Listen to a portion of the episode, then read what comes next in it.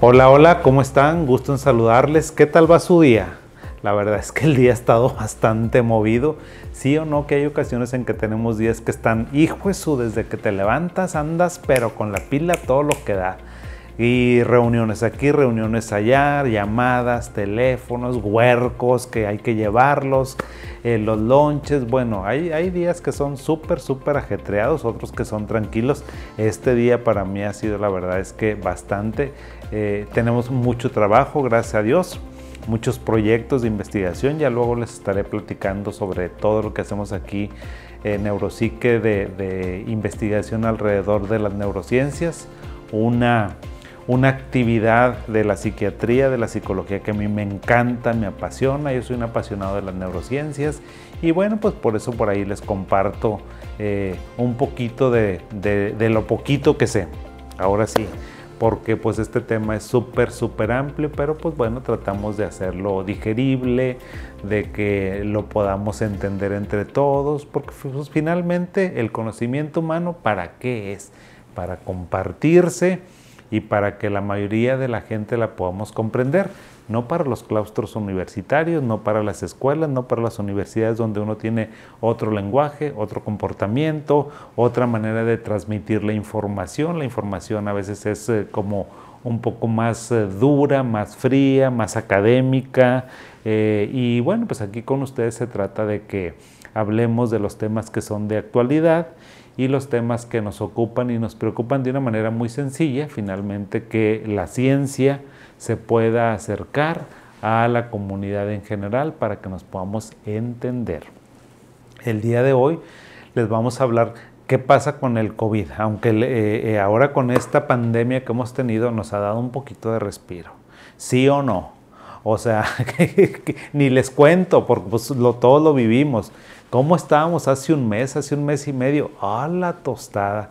No, nosotros pensamos que ya le habíamos librado y pues que se viene la tercera ola aquí en México y bueno, pues los eh, casos de, este, de, infección, los internamientos nuevamente, eh, los decesos desafortunadamente, pues bueno, todo se fue incrementando, incrementando, incrementando.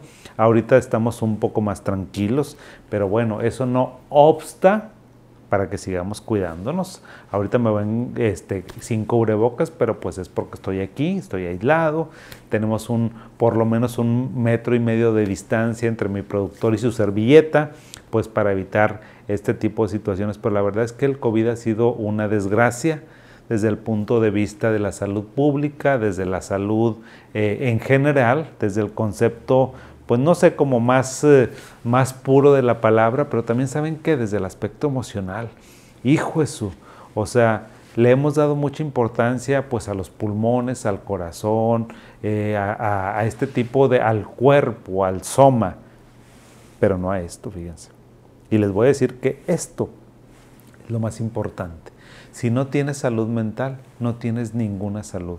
Y estas palabras que les estoy diciendo, todas las personas que me han estado ansiosas, que me han estado tristes, que me han tenido insomnio, que han tenido a lo mejor problemas con las sustancias, problemas en la pareja, problemas académicos, ataques de pánico, ansiedad, depresión, esquizofrenia, trastorno bipolar, todas las personas que hayan pasado por una situación difícil me lo podrán entender.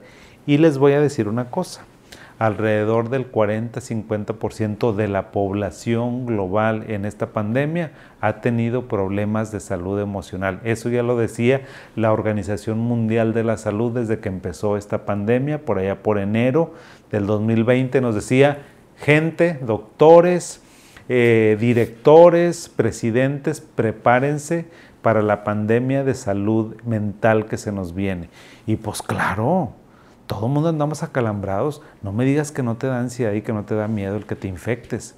De hecho, un programa que hicimos alrededor de la diferencia entre síntomas de ansiedad y síntomas de COVID, bueno, fue espectacular. Fue un boom. Gracias, lo siguen compartiendo, véanlo por ahí, búsquenlo. Es un programa muy interesante porque, miren, así de casos con pacientes que tienen trastorno de ansiedad y que resulta que piensan que tienen COVID unos ataques de pánico espantosos, muchísima ansiedad, no se pueden relajar, mucho miedo a la infección, eh, a la contaminación, no se quieren acercar, no pueden trabajar, no pueden pensar a causa de los síntomas de la ansiedad. Los síntomas de la ansiedad ahora con el COVID han estado a la orden del día. Es la enfermedad emocional, la enfermedad de psiquiatría más frecuente. Es la ansiedad y luego la depresión y luego después el uso de sustancias. Porque la gente está tan estresada, sin poder hacer nada, enclaustradas, que bueno, pues a veces también tenemos problemas de depresión muy fuertes. Y en uno de los lives que hicimos, donde alguien me estaba preguntando por psicosis breve reactiva, yo les decía, la psicosis breve reactiva aparece en situaciones catastróficas, en situaciones estresantes, y el COVID es una situación que a todo mundo nos trae los pelos de punta a todos. Si ustedes me dicen, oye, ¿tú tienes miedo del COVID? Pues por supuesto que tengo miedo del COVID. Oye, ¿te da miedo contagiarte? Pues por supuesto que sí. Entonces, creo que el aceptar, el reconocer los sentimientos, las emociones que una persona puede tener es muy importante en este tiempo de pandemia. El que digas que te sientes ansioso, que no puedes dormir, que te sientes triste, no te hace ni mejor ni mayor persona, no te hace ni peor ni mejor, no te hace ni más hombre ni menos hombre, ni menos este, mujer, ni más mujer, ni más mamá, ni más papá. O sea, si tienes miedo, tienes que expresarlo, porque fíjense que muchas ocasiones las enfermedades emocionales, cuando las compartes con alguien, cuando las dices, oye, me está pasando esto, te pueden dar otra opinión, te pueden dar otra perspectiva, porque si algo quita la salud emocional es la perspectiva. Hacemos una tragedia, ¿verdad? Porque nosotros nos sentimos de esa manera. Entonces, pues hay que estar muy al pendiente de lo que nos está pasando de nuestra salud emocional ahorita con lo de la pandemia.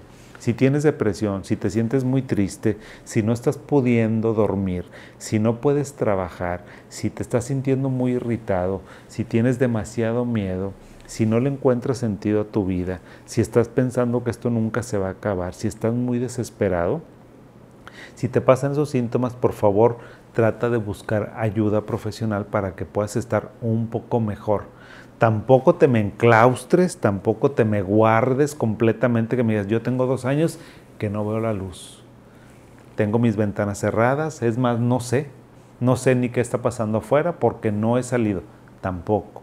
Lo que tienes que hacer es, bueno, te tienes que cuidar. Aquí la clave es que nos cuidemos. Oye, ¿cómo me cuido? Ponte tu cubrebocas correctamente, no te lo pongas aquí, porque el COVID no te entra por el cuello no te lo pongas aquí, no te lo pongas en la boca. Necesitas ponértelo desde el tabique de la nariz hasta el mentón. Esta es una posición correcta para el cubrebocas. Si tu cubrebocas te queda chiquito, pues ponte otro más grande y no saludes a las personas.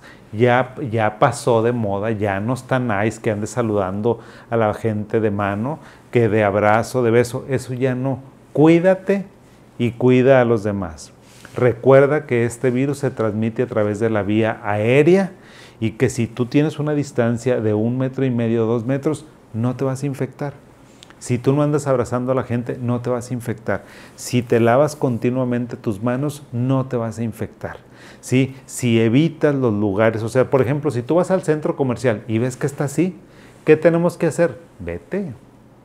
Si tienes que salir a lo mejor a comprar, o sea, no lo hagas, mejor busca un momento donde no haya tantas aglomeraciones. A veces es muy difícil, pero siempre tenemos que respetar la sana distancia.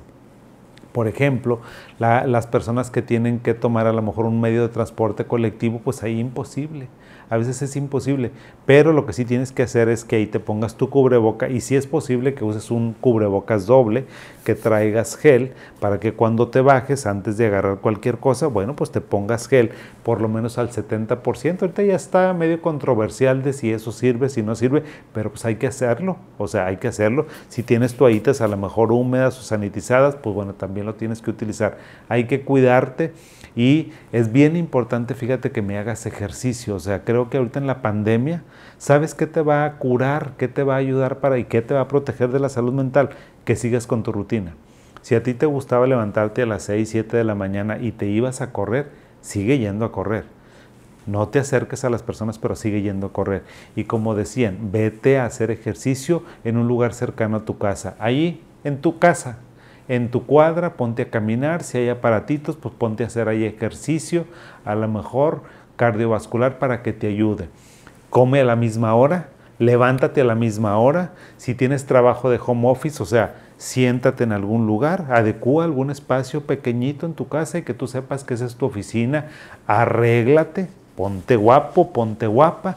¿Para qué? Porque todo eso que es una estructura psicológica que tiene el ser humano le va a ayudar. El ser humano es de estructuras. O sea, yo ya sé que, hoy, que el fin de semana pues es para que uno descanse. Yo ya sé que el lunes me tengo que levantar a chambear a las 8 de la mañana y ya tengo que estar en mi oficina. O sea, todas las estructuras que el ser humano se ha creado, se ha inventado, es por algo. Porque si no, vamos a estar a la deriva. Y a veces lo que ha hecho la pandemia es que las personas se sientan a la deriva. Entonces busca tu centro. Si te gustaba la música, sigue escuchando música. Si te gustaba leer, sigue leyendo. No te preocupes de que te dé COVID, porque eso te va a volver, te va a explotar la cabeza. Ocúpate de que no te vayas a infectar. Eso es lo importante.